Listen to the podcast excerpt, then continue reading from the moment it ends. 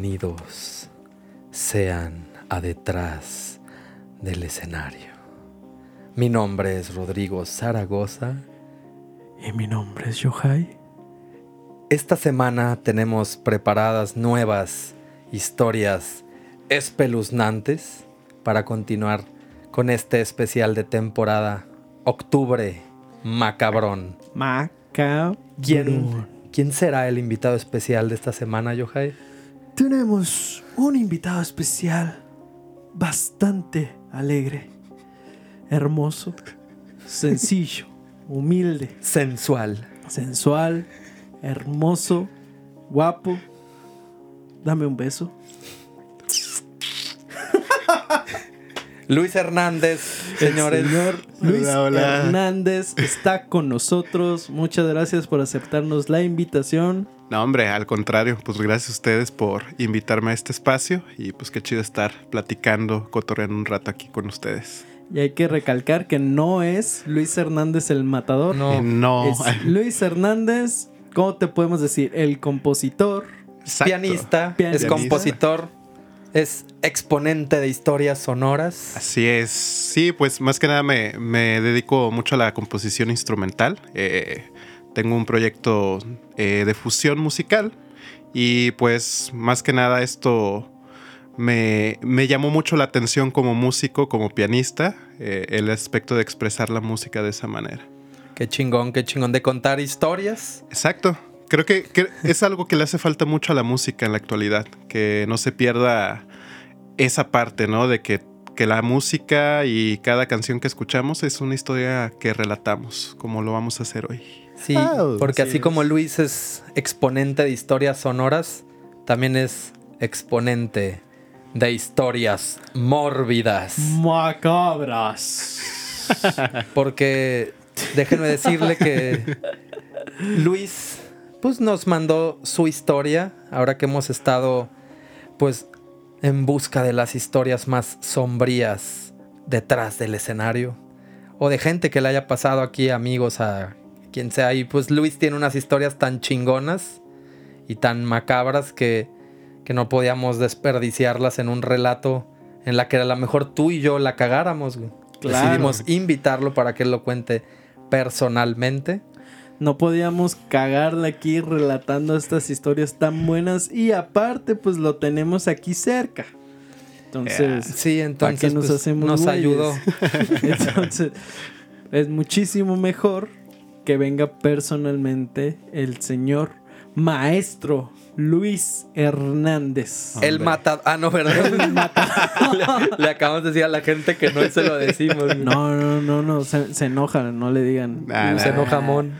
Uh, se enoja Mon. Uh, se enoja Doc. Se enoja, Doc. Pero qué historias Mira, sombrías tienes para nosotros Fíjate, el día de fíjate hoy. Luis? que, que escuchándolos eh, en el, el episodio pasado fue como, como retomarlas, ¿no? De alguna otra manera. Eh, en ciertas ocasiones yo me, me consideraba alguien muy escéptico de que pasaran ese tipo de, de cosas. Como que a veces la mente no te quiere creer, pero de tantas ocasiones que te va pasando ya es como que, a ver, aterriza la Sí. mente. Claro. Y no sé, me gustaría empezar con una que me es bastante peculiar. O sea, creo que eh, para iniciar está padrísima. Eh, Adelante. Hace, no sé, estoy hablándote del 2005, 2006 más o menos. Eh, mi familia nos fuimos a vivir a unos departamentos acá rumbo al zoológico, acá a Huentitán el Alto. Y aquí en, en la ciudad de Guadalajara, para la gente que, es de otro lado. Del hermoso estado de Jalisco, De la Perla Tapatía, Así es, vayan al zoológico. Cerca del zoológico. la capital de la torta ahogada. Mm, mm. Mm, deliciosa. Prosigue, Luis. Y bueno, estando pues, ya durante varios años, de hecho fue la segunda casa que, que habitamos, eh, pues hice varias amistades ahí de vecinos de la misma edad, etcétera. Y pues una de ellas fue algo bastante curioso, o sea, de, de lo que pasé ahí. Eh, obviamente, pues ubicamos, ¿no? Como esta parte de, de un edificio o un departamento de Infonavit que son pequeños, que por ejemplo, donde yo dormía era el primer cuarto y pues el primer cuarto no tenía puerta hacia la parte de la sala, al comedor, se veía absolutamente todo. Entonces una de las noches, este, un amigo se quedó ahí a dormir en casa porque se quedó sin llaves y pues no había nadie de su familia. Entonces dije, ah, pues vente a mi casa.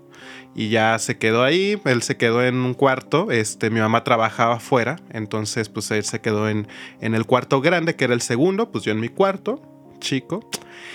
Y pues tranquilo, ¿no? O sea, estaba tranquila la noche, ya de repente pues nos acostamos. Yo, yo estaba sufriendo como del típico insomnio, que algo, algo no te deja dormir, algo como que te, no sé, como te que atormenta te tu mente. Exactamente, Algo como te que estaba mirando exacto. que no te dejaba dormir. Y es algo curioso, o sea, porque casi la mayoría de historias han pasado así. Pero bueno, pues, empezó a pasar las horas y ya de repente como que yo empecé a voltear al techo. Pero justamente de donde estaba la posición de mi cama hacia la mirada frontal, recuerdo que yo tenía la mirada hacia una de las ventanas de la parte de la sala y comedor donde iba.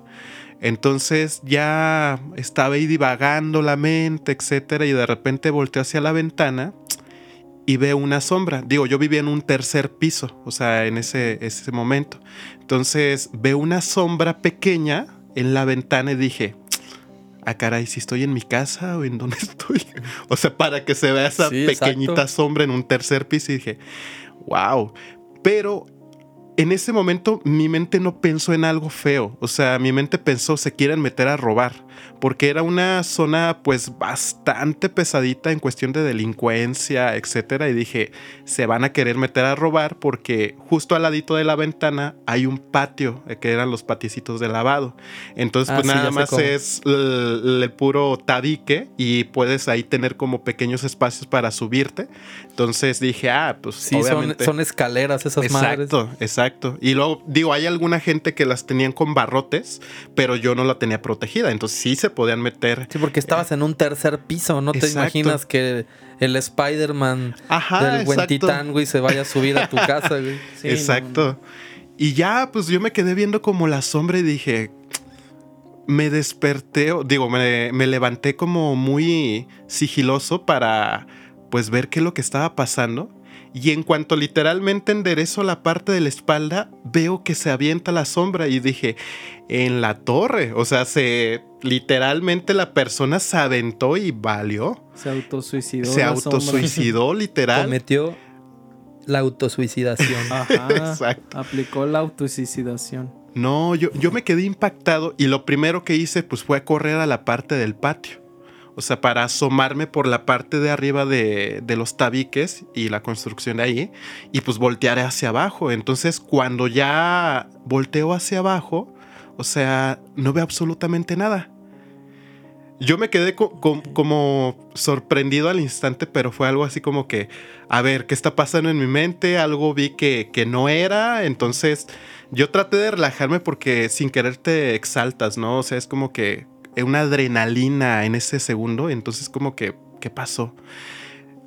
Yo traté de irme a la cama tranquilo porque obviamente también estaba mi amigo, estaba durmiendo al lado y dije, bueno, voy a tratar de hacer el menos Y ruido para no hacerle un posible. cagadero, ¿no? Exactamente. Y yo me volví a acostar, traté de dormir y justo una media hora después se levanta mi amigo literalmente gritando y me dice, oye, acabo de ver una sombra en la ventana del cuarto y yo no seas... No, no, no, no, no.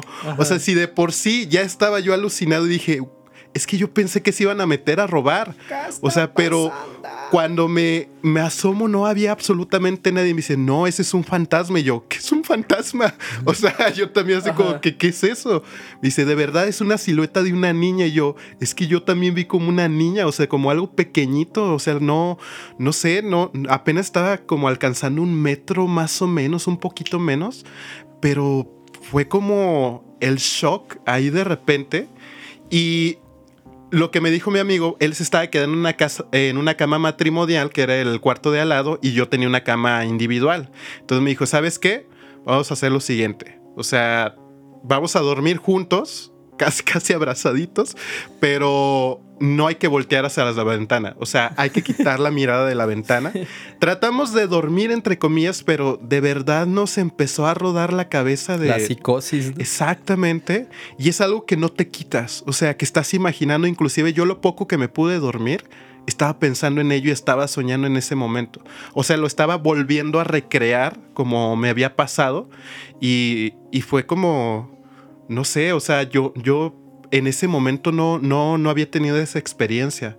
O sea, no, nunca me había pasado ese tipo de experiencias y fue como que, wow, o sea, bastante fuerte y, y pues fue como de las primeras cosas que, que conscientemente ya empiezas a ubicar, ¿no? O sea... Sí, que dices, bueno, algo estuvo mal aquí. Exacto, exacto. Y, y, que a lo mejor a veces tú piensas, ay, se me hizo haber visto una niña. Exacto. Y ya fue mi imaginación tu compa dice, a la verga, güey, vi una niña. Exacto. Ay, ya fuimos dos, ¿no? Sí. y es algo, no sé, cómo, cómo pueden unir inclusive a dos personas. O sea, a veces como dicen, bueno, pues a lo mejor fulanito lo vio y pues nos pueden acusar de locos inclusive, ¿no? De decir, ah, estás alucinando, no es cierto. Pero ya dos personas fue algo como que a mí sí me, me llamó mucho la atención a partir de ese momento. Y ya ni te dejaron abrazar a gusto a tu No, pues no, no, no, ya era nomás tápate con la cobija San Marcos. Qué poca madre, ya nos dejaron besarse a gusto, güey. ya no se podían besar, pues. Exactamente. Qué, qué mala onda. Sí, bastante fuerte. Es algo, no sé. Pero esto dices que fue por 2005. 2005. Yo tenía como unos 14, 15 años aproximado. Ya, ya aproximadamente. Ya hace un rato. Ya hace un rato.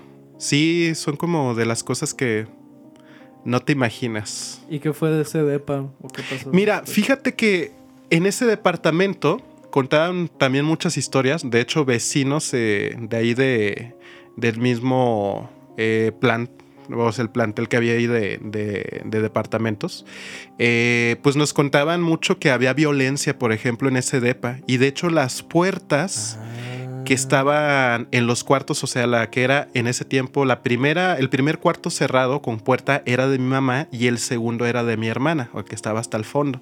Entonces eran puertas que estaban grafiteadas, que estaban literalmente golpeadas, o sea, como si le dieras un puñetazo a la puerta, o sea, la parte de, la madera, y pues se veía el hueco del puño. Inclusive había una zona hasta la parte de arriba, yo no sé cómo fregados pudieron hacerlo, pero había así una, una línea de sangre y que nosotros pensamos en un principio es pintura, ¿no?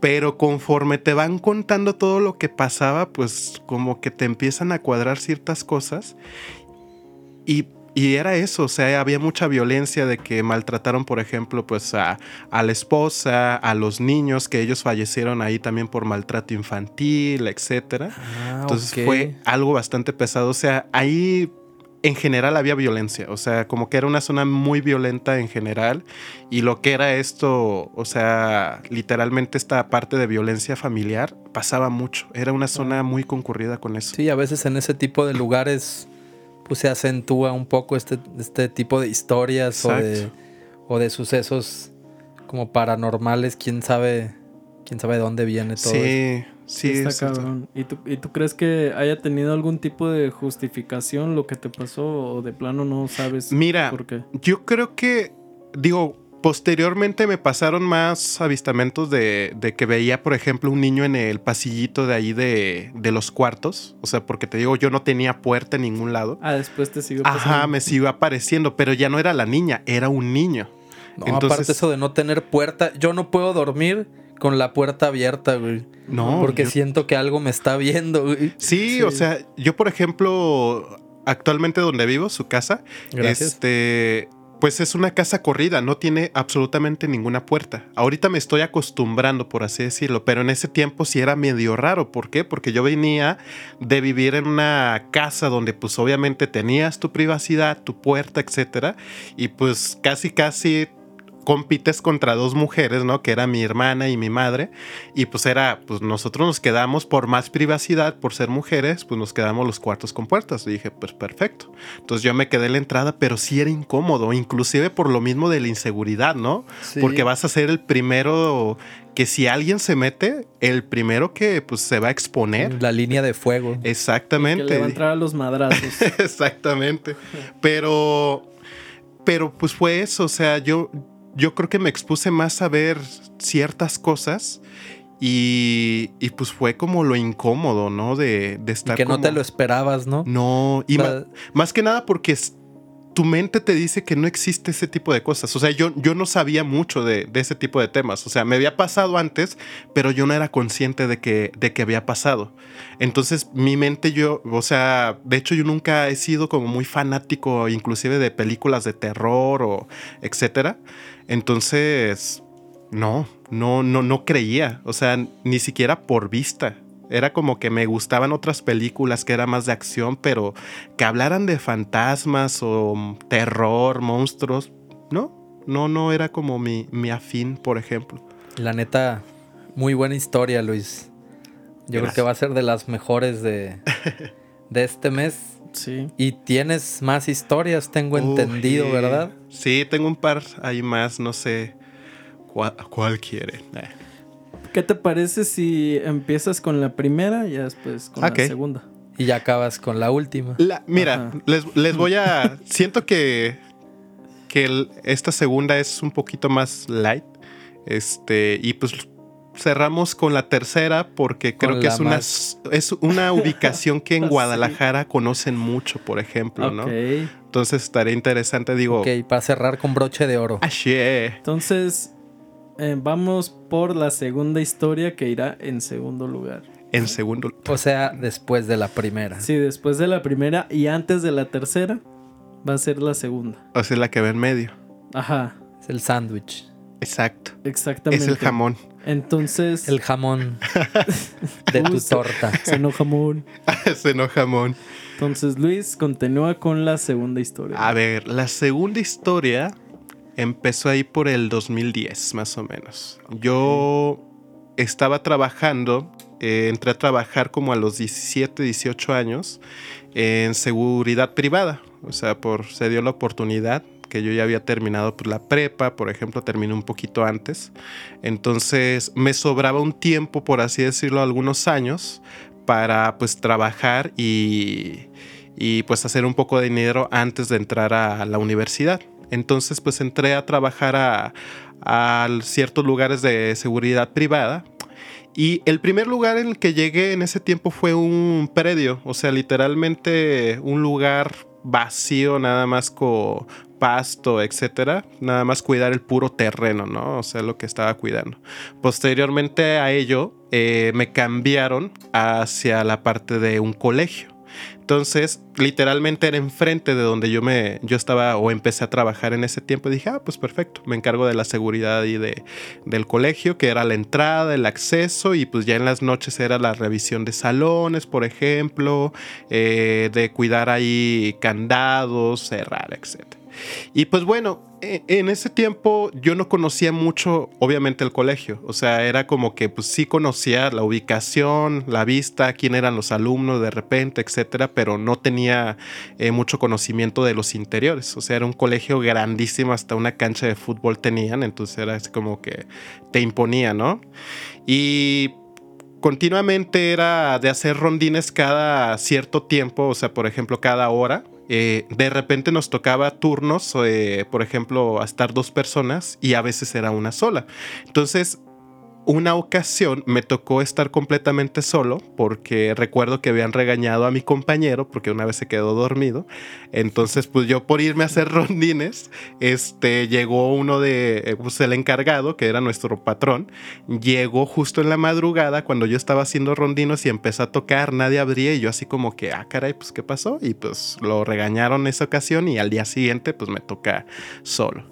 Entonces esa ocasión que me quedé solo, eh, pues allá haciendo guardia, pues todo tranquilo, trataba igual, ¿no? Yo, yo le dije, por ejemplo, a mi patrón, ¿sabes qué? Si no me ves aquí, pues llámame Sí. al radio y pues ya salgo y te abro, etcétera. Ah, perfecto.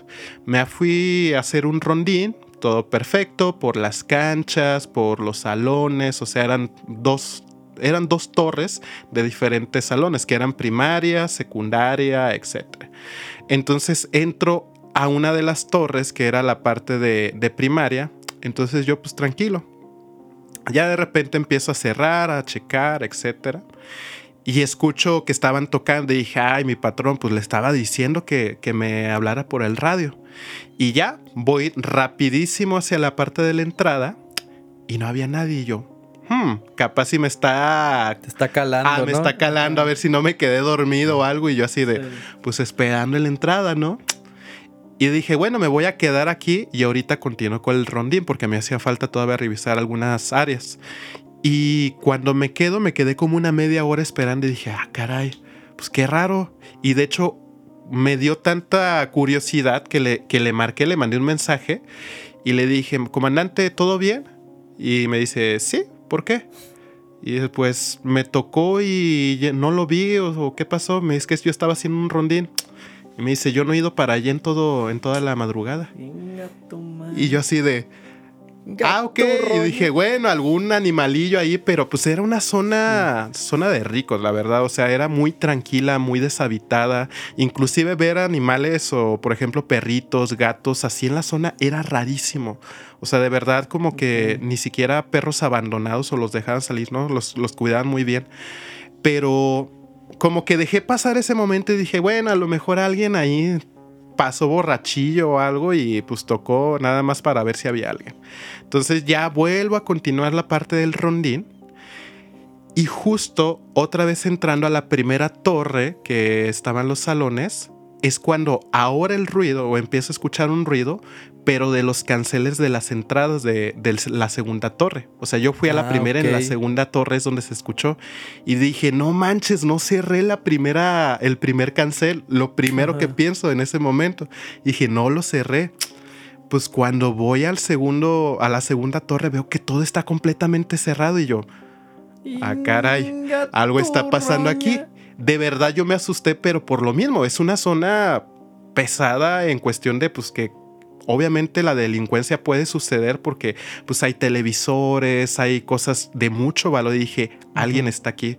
Yo preparado con gas pimienta, con el tolete, etcétera. Entonces Con dije, aquí. músculos. Ajá, con dos músculos que no eran los míos, eran externos, pero bueno. Este, pero de verdad fue así como que aseguraba yo que alguien se metió. Aseguraba yo.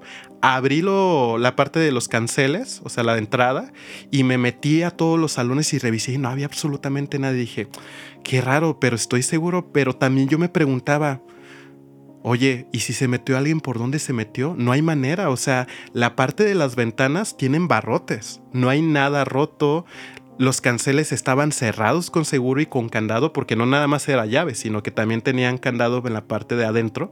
Entonces, inclusive el candado, cuando lo poníamos adentro, tratábamos de ponerlo que nadie lo viera, para que no se dieran cuenta que si podían abrir el puro cancel, por adentro no te das cuenta dónde, dónde tiene el Ah, candado. ok. Entonces dije, pues cómo se metieron, o sea, yo estaba buscando posibilidades, inclusive un árbol que estaba ahí al costado, dije, por ahí se han de haber metido. No, no Porque el ruido era de adentro, ¿no? Exactamente. Ya no venía ni siquiera de afuera, ¿no? Que yo me imaginaba que estaban tocando en la entrada. De hecho, la entrada yo creo que estaba como unos 40 metros, imagínate, de la torre. Sí estaba ya retiradito, Sí, o sea, pues no, no era tan poquita distancia.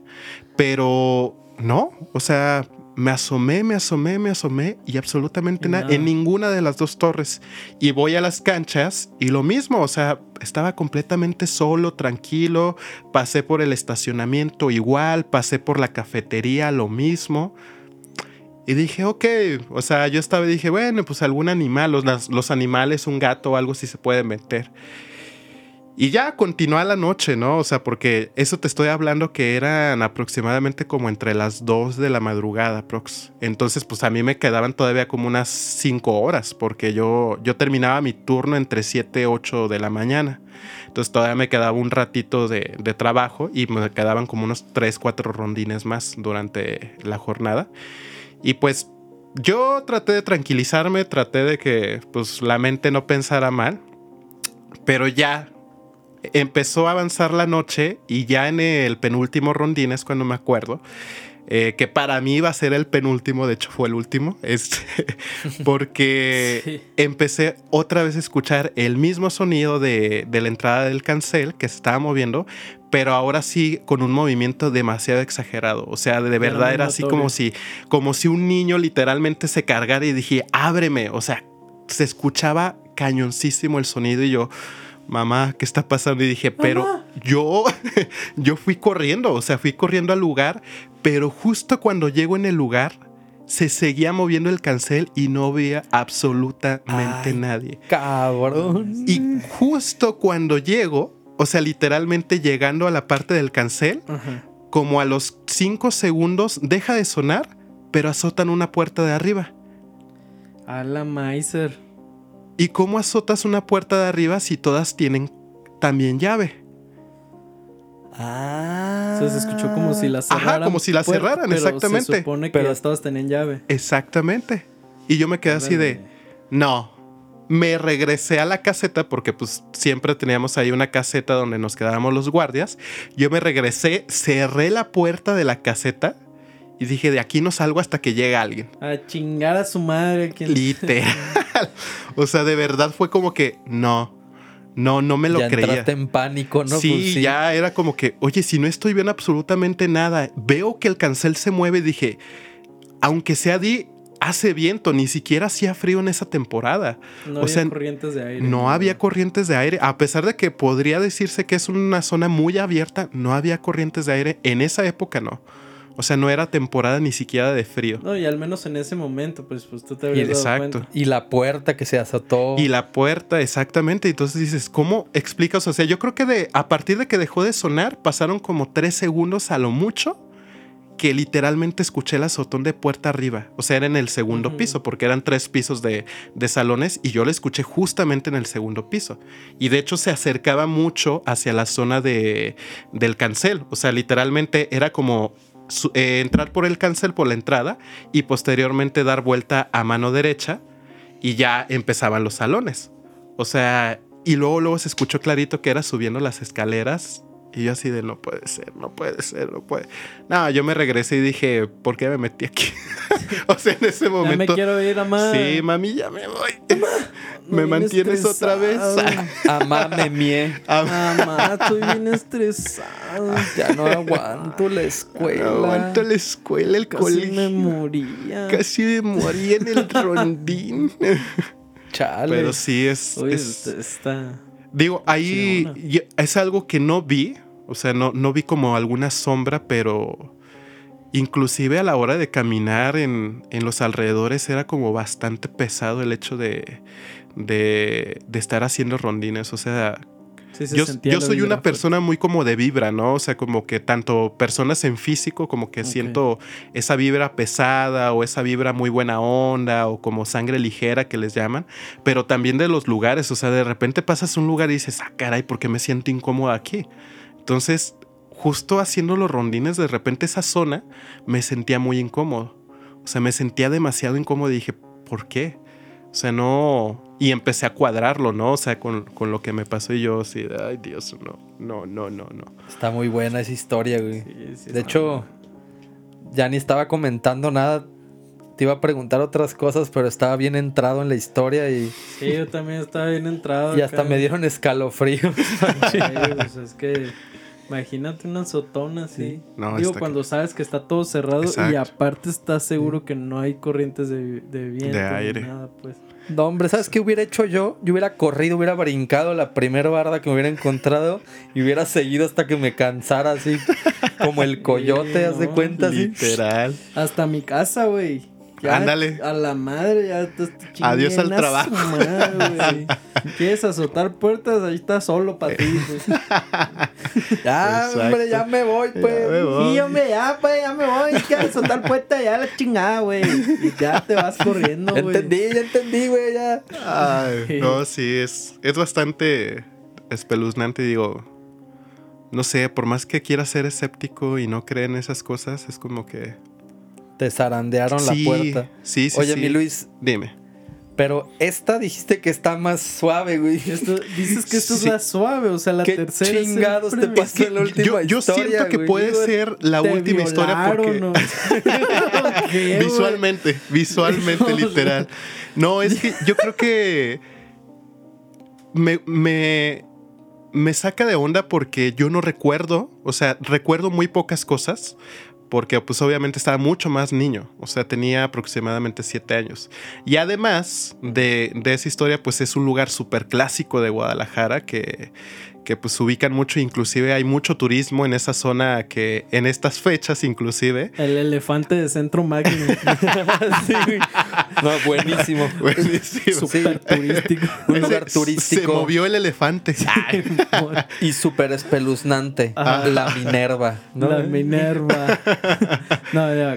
Continúa, Luis. No, ¿Cuál es pero, este lugar? o sea, no, no sé, creo que ustedes darán el, el último veredicto de, de si puede ser. A lo mejor a mí me causa, me causa impacto por eso, ¿no? Porque, Porque dices, la inocencia de un niño, ¿cómo puedes explicar eso? O sea, y cómo un papá, una mamá le puede explicar al hijo lo que está pasando y lo que está viendo, ¿no? Entonces es bastante profundo, pero ¿se las cuento? Échale, mi Luis. Vamos, de venga. eso se trata este De eso octubre, güey. para eso te invitamos, güey. Para cagarnos todo el mes, güey. Simón. Ay, Dios mío. Chorro y todo. Bueno, imagínense. Eh, yo en esta época le estoy hablando que fue en el 97, 98, más o menos. Eh, por cuestiones de salud tuve que estar internado en el Hospital Civil Viejo. Entonces estuve, yo creo que unos 15, 22 días más o menos eh, enterrado. Y digo, ese encerrado ahí, pues literalmente. Enterrado. Y enterrado. no Empezó bien la historia, Sí, güey. está más, está bien densa, güey. Este, encerrado en un hospital, perdón. No, güey. Este, A la verga lo mataron y aquí está, Y aquí güey. está contando cuando lo enterraron, güey. Walking El- Dead. ¡A la verga, güey! Esto se puso. ¡Vámonos a la verga, güey! ay, no. Ay, no, perdón, encerrado, internado, encerrado. Yo, yo, yo lo llamo el encierro, ¿no? Estar en un hospital es un encierro Sí. literal. Estabas internado. ¿Cómo- cómo? Internado. El encierro como el que estamos viviendo todos en esta pandemia, güey. Ajá. Pero imagínate con, con muchos enfermos. O sea, literal. Pues más o menos Más, Sí, por eso, ¿no? Ajá. Estábamos todos internados en nuestras casas. Bueno, pues ya en uno de esos días que ya era como que ya estaba un poquito mejor, que lleva mejorando, eh, el doctor le dijo a mi padre, le dijo, si quieres sacarle un rato aquí, aunque sea eh, a la sala de espera, pues aunque sea que camine, etcétera, acompáñelo y pues sáquele un rato para que se distraiga y también la, la espalda enderece un poco porque pues estar en cama, o sea, 24/7 sí, pues es bastante pesado. Entonces, pues ya, vamos a la parte de salida, eh, de ahí de la sala de espera.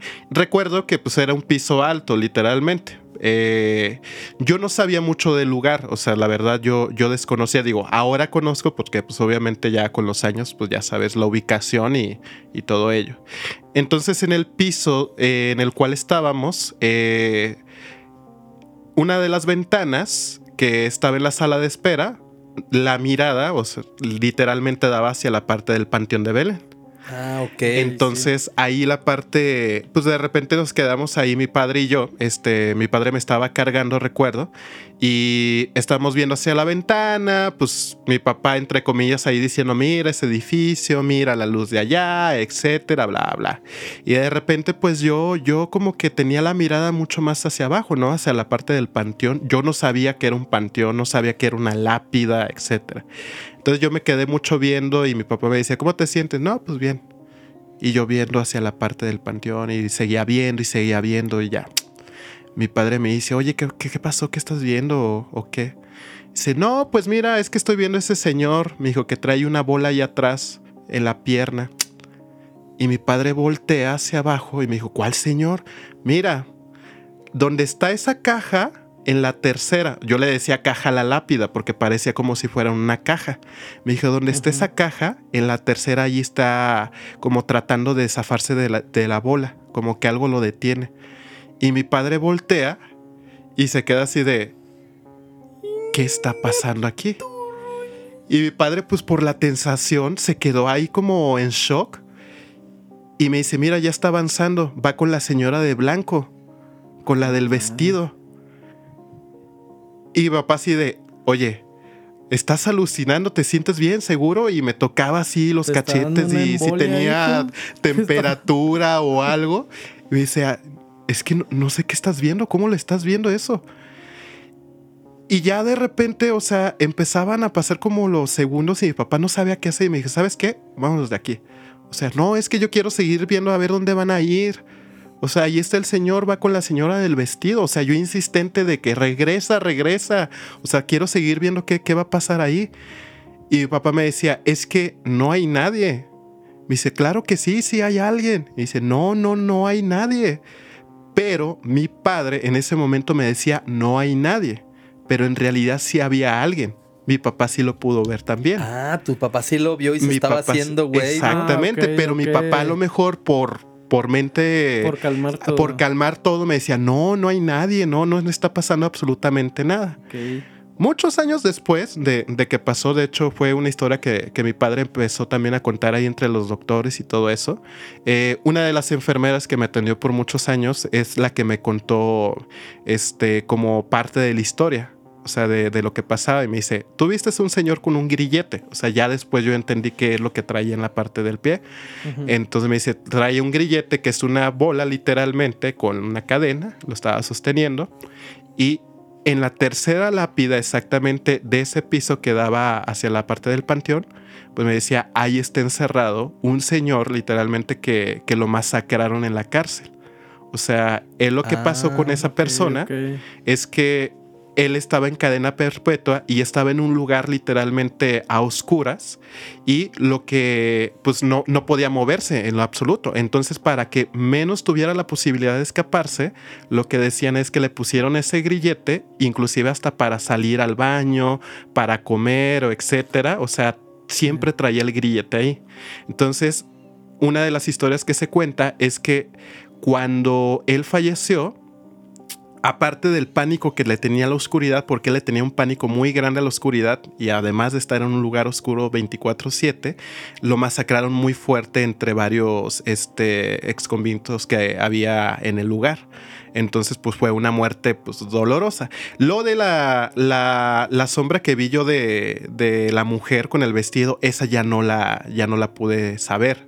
O sea, porque me decían, es que hay muchos rumores. O sea, igualmente puede ser este, alguna historia que contaban de, de una esposa que la mataron el mismo día o la pareja que murió, porque hay una pareja enterrada en el Panteón de Belén que murieron el mismo día de su boda.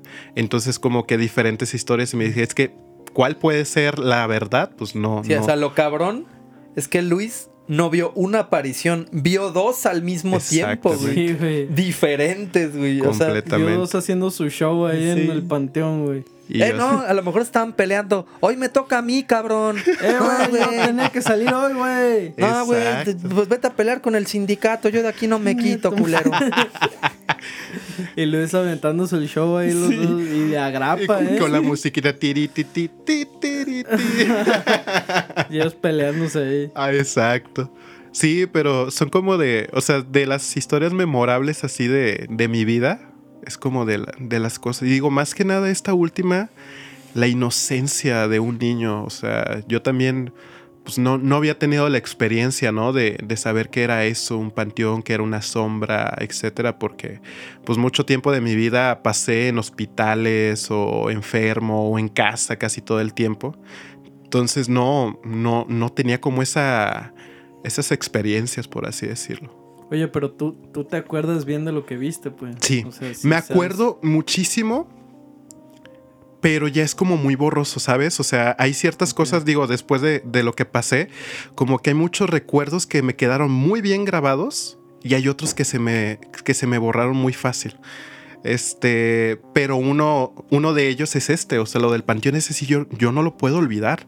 Y inclusive es algo que, que a lo mejor en la actualidad si lo sueño, de verdad se, se me se me pone la piel chinita. O sea, inclusive al recordarlo todavía es como que, ¿qué pasó? O sea, no me gusta pasar por los panteones, o sea, inclusive eh, de repente no sé, eh, tuve una temporada que, que, daba clases, por ejemplo, a una alumna eh, por el Panteón de Mezquitán y tenía que bajarme exactamente en la esquina del Panteón de Mezquitán. Pero la vibra que yo siento que me da el, los panteones es así de, no manches, te impone. O sea, te baja el ánimo súper cañón y yo no, no puedo. O sea, de verdad me, me da mucho para abajo esas vibras. Está muy pesado. Sí, no, yo veo un panteón y me dan ganas de pistear, güey. no, mentira. Imagínate, ¿no? Pero muy buenas historias, Luis. La verdad. De las tres, yo creo que la segunda es mi favorita, güey. Es, algo. Y no había nada en físico, fíjate. Yo creo que el espectro a lo mejor es lo que puede llamar la atención. sí, y eso, güey, que, que, quedó ahí y que tú llegaste y viste eso moviéndose y seguía haciendo ruido y estabas viendo que no había nada, la neta está, está bien cabrón. Por eso queríamos, yo no había escuchado tus historias, este, medio nos dijiste algo, precisamente porque queríamos reaccionar Exacto. ante ellas, ¿no? Pero lo poco que nos dijiste, por eso decidimos, no, sabes que mejor que venga, que no las mande, güey. Creo que si era, si era necesario que, que, que las contaras como en experiencia propia, tus percepciones. Sí, sí, sí. Tu todo y creo que fue un, un buen primer invitado. Fue porque un excelente primer invitado. Eres el primer invitado de este octubre macabrón. Wow, qué honor, señor. Estás ¿eh? inaugurando, pues no el octubre macabrón, porque ya hubo un capítulo de esto, pero eres el primero de, de, varios, eres la primer, la primer sorpresa de este mes de historias sombrías. Hombre, pues qué padre. Perturbadoras. Ay, Perturbadoras. No salgan de noche. y así, ya, y así es esto. O sea, yo creo que con esto concluimos el, el capítulo de hoy. Muchas gracias, Luis, por habernos aceptado la invitación. Cuéntanos dónde podemos buscarte, tus redes sociales, cómo te encontramos. Bueno, actualmente mis redes sociales en tres plataformas este, que tengo, eh, que son las principales donde más me comunico con, con la gente, etcétera, es Instagram, Facebook y la parte de YouTube. Y en las tres me pueden encontrar como Luis Hernández Project, además de que ahí pueden encontrar pues contenido que subo, música de lo que estoy componiendo y trabajando actualmente. Perfecto, porque a lo que me contabas hace rato, estás con tu producción, estás este, ya tienes el material, ahora sí que nada más estás esperando poder plasmarla. Así porque se te frenó por la pandemia. Sí, desafortunadamente sí, pues yo creo que muchos nos pararon el trabajo. A todos, güey. A, todos. Y digo, más que nada, pues afortunadamente el tiempo nos dio para seguir trabajando en, otra producción más, que esperemos eh, pues la primera producción se lance más tarde a finales de este año y pues la segunda entrando año, si bien nos va. Perfecto, para que estén pendientes de las redes del buen Luis Hernández. También recuerden seguirnos en nuestras redes sociales, compartan con sus amigos nuestras historias mórbidas si les están gustando y que nos sigan y nos den like es muy, muy importante y de mucha ayuda para nosotros. Se los vamos a agradecer de una forma mórbida y sombría. ¿En dónde nos pueden encontrar? ¿Cuáles son nuestras redes, Yohai? ¿Puedes decirles a este público encantador Claro que sí, a todo el público que nos está escuchando y aquí Luis Hernández presente y todos los fantasmas que tenemos alrededor nos pueden encontrar como detrás del escenario podcast en Facebook, Instagram y, ya, ¿no? Digo, ya nos pueden escuchar. También estamos disponibles en Spotify, Apple Podcast y Google Podcast como detrás del escenario. ¿A ti cómo te pueden encontrar en redes sociales, Yohai? Una disculpa porque siempre lo tengo que estar deletreando. Es para que me encuentren más fácil, pues me pueden encontrar como Yohai con doble A. Ahí les va la deletreada Y-O-J-A-A y latina. Y no, no lo voy a cambiar, lo seguiré deleteando. me vale madre. me vale madre. así me llamo y así me voy a quedar. A mí pueden encontrarme como Rodrigo Zaragoza Music en Instagram la red donde estoy pues más activo. Excelente historia. De nuevo, muchas gracias al buen Luis. No, hombre, al contrario, gracias a ustedes y qué padre espacio por invitarme y, y pues sigamos contando historias. Sí, este hacen falta bastante. Estamos preparando más historias para este octubre macabrón. Así mero. Los esperamos la próxima semana con nuevas historias escalofriantes. Esperen más de este octubre macabrón, nuestro especial de temporada. Mi nombre es Rodrigo Zaragoza. Mi nombre es Yohai. Y yo soy Luis Hernández. Y esto es detrás del escenario.